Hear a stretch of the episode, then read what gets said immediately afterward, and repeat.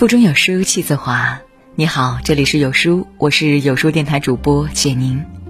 今天我们要分享的文章是有书桃花月球的“家有四样，不负也旺”，一起来听。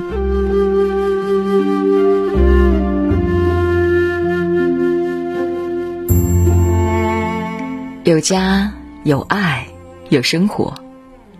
家作为我们人生的基点，为我们遮风挡雨的地方。给我们照顾，亦让我们牵挂。它塑造了我们的底色，藏着我们的运气，也铺砌了每个人未来的路。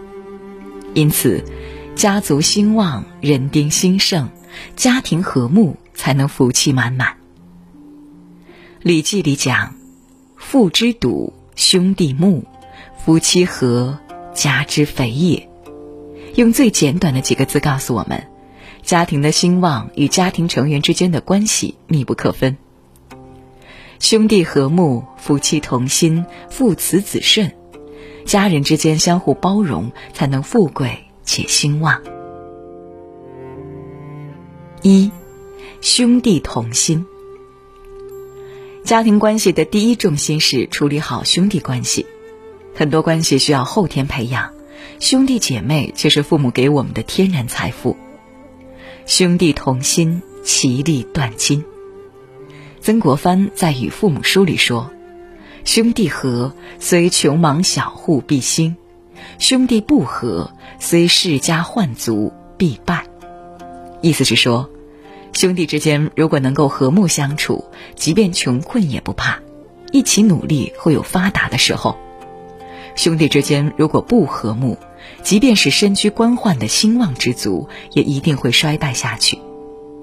春秋时期，宋桓公有两个儿子，资甫和穆仪。资甫是正妻所生嫡子，穆仪庶出，年龄比资甫大几岁，二人非常有爱，关系好到不分彼此。但由于哥哥庶出，按照嫡子继承的法则，弟弟资甫应该继位国君。因此，宋桓公去世的时候，就把资甫叫到身边，让他继承王位。但资甫却说：“哥哥比我年长，应该把王位给大哥。”没想到哥哥听说了以后，对父亲说：“弟弟都愿意把国君职位让给我，说明他比我仁义，而且他是嫡子，我宁死不做太子。”为了躲避弟弟的让贤，穆仪偷偷的离开了宋国，前往了魏国避嫌。这时候还没有找回哥哥，宋桓公就去世了，弟弟资甫只好继承了王位，史称宋襄公。别的国家都是为了王位继承打得头破血流，而宋国的继承者却相互谦让。宋襄公继位后的第一件事就是把哥哥接回来，任命他为国相。哥哥推辞不下，只好就任。自此以后，兄弟两个齐心协力，共同来治理朝政。兄弟齐心，黄土变金。因为兄弟和睦，商量着来做事，宋国上下一片祥和，百姓安居乐业，国力逐渐强盛，最后成为了春秋五霸之一。姐妹连肝胆，兄弟连血肉，心往一处使，才能创造奇迹。如果不和睦，很容易让外人乘虚而入，损害利益。《诗经》说。一金之人，莫若兄弟。一人之力有限，兄弟相互扶持，共同面对，凝聚力增大，才能无往不胜。二，夫妻和睦。我们的一生会遇到很多人，能够陪伴我们到老的，只有我们的伴侣。夫妻反目不能正视，夫妻好合如鼓琴瑟。妻子贤惠，丈夫有担当，有劲儿一处使，有事一起扛，家庭往往能够兴盛。至元二十五年，管道升与赵孟俯结为夫妻，二人有着相同的志趣，喜欢绘画，喜欢书法，幸福和睦。当时的皇帝很倾慕赵孟俯，就聘请他入仕做官。但是当皇帝知道赵孟俯还有一位书画卓绝的妻子的时候，更是惊叹无比。当时便宣召管夫人觐见，管夫人当场弹奏一曲，并且出示自己的书画作品，一时间惊艳四座。家有如此贤妻，皇帝觉得赵孟俯一生也不会离谱到哪里去，自此越发看重他。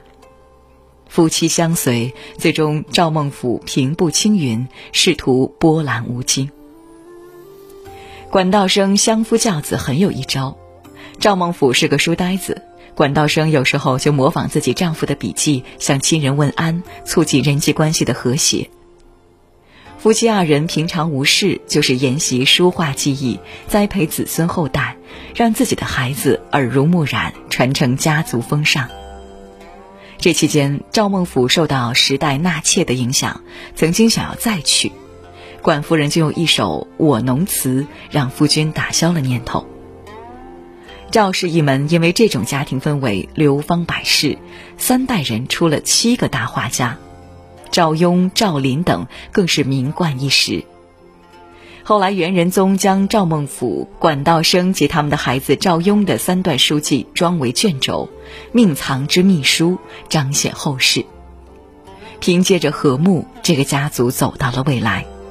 恰恰是夫妻相扶相携，把彼此身上优秀的品质带给自己的孩子，带到自己的事业中，也带到人际关系的相处中，这是福泽深远，恩荣备至。三，子女孝顺。生而为人，最基本的道德就是孝顺父母，百事孝先行，万事由此起。孟子说。不得乎亲，不可以为人；不顺乎亲，不可以为子。意思是说，儿女不孝敬父母，不是一个合格的人；你不让父母高兴，也不算合格的儿女。西汉时期有这样一个故事：医生淳于意有五个女儿，非常孝顺。有一次，淳于意给一个商人的妻子看病，没想到商人的妻子吃了药却去世了。于是被告草菅人命，因此被判押解至京城，削去鼻子，砍去手脚，处以肉刑。父亲遭逢磨难，五个女儿相拥而泣。淳于意想到男孩志在四方，女孩终究因为柔弱无法依靠，长叹道：“生女不生男，遇到极难终究不行。”听完父亲的哀叹，十五岁的小女儿淳于缇萦非常的心疼，就对父亲说：“您不要忧愁，谁说女孩不如男孩？我愿意陪您前往长安。”于是缇萦追着父亲的囚车，跟随其后到了长安。淳于意被押入狱中，淳于缇萦在旅店想到老父亲如果受此刑罚，凶多吉少，不由得悲从中来。为了营救父亲，缇萦写了一奏书，请人转达当时的皇帝汉文帝说：“我的父亲廉洁奉公，阴差阳错被判肉刑，人死不能再生，受了肉刑，躯体复原，我愿意卖身成为官奴，代父受刑。”听说是一个十五岁的少女为父亲请命，皇帝为孝心和胆量感动，于是下诏，在全国范围内废除了肉刑，改判了打板子。淳于意由此免于酷刑，只是挨了几下板子就平安的回家了。缇萦用自己的孝心创造了奇迹。父母是给我们兜底的人，家庭和睦，有父母在，我们尚有归途。家庭分裂，父母不在了，我们除了孤独，更是无根可寻。孝敬父母，在他们需要帮助的时候给予反哺，将这份人伦之情尽到极致，才会一生情有所依，内心丰盈。四，包容之心。蒙恬说：“治理一个家庭，比统治一个王国更难。”家庭的兴旺是所有家庭成员共同努力的结果，家庭成员之间具有包容之心是最重要的。家事无对错，只有和不和；父子之间观其孝慈，兄弟之间观其和友，夫妻之间观其琴瑟。曾经有人盘点过中国历史上那些几百年人才辈出的家族，他们往往严格遵守着共同的家庭契约。具备父母慈爱、孩子孝顺、兄弟友善、夫妻契合这些人际关系的和谐。比如最昌盛的钱氏，以耕读传家、孝和传承千年，人才辈出；比如清代的曾氏家族，主张八绝立身、六戒傍身、一门三杰，后人先后出现了三百位名人。具备包容之心，才能创造最持久、最旺盛的家庭原动力。家庭中的和谐，不仅仅是不吵架，还是心与心的交流和沟通，是相互理解、尊重、互助、信任、团结。家也不是一个用金钱关系来衡量的地方，它需要的是爱。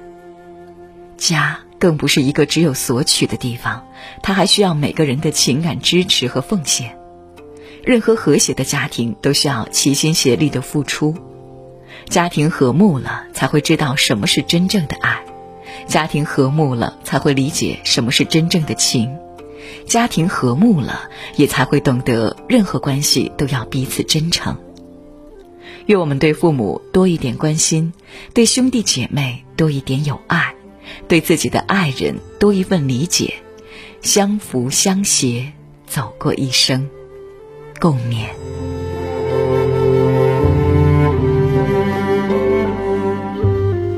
在这个碎片化的时代，你有多久没读完一本书了？长按扫描文末二维码，在有书公众号菜单免费领取五十二本好书，每天有主播读给你听。我是主播简宁，在中朝边境为我是主播简宁，在中朝边境为你送去问候。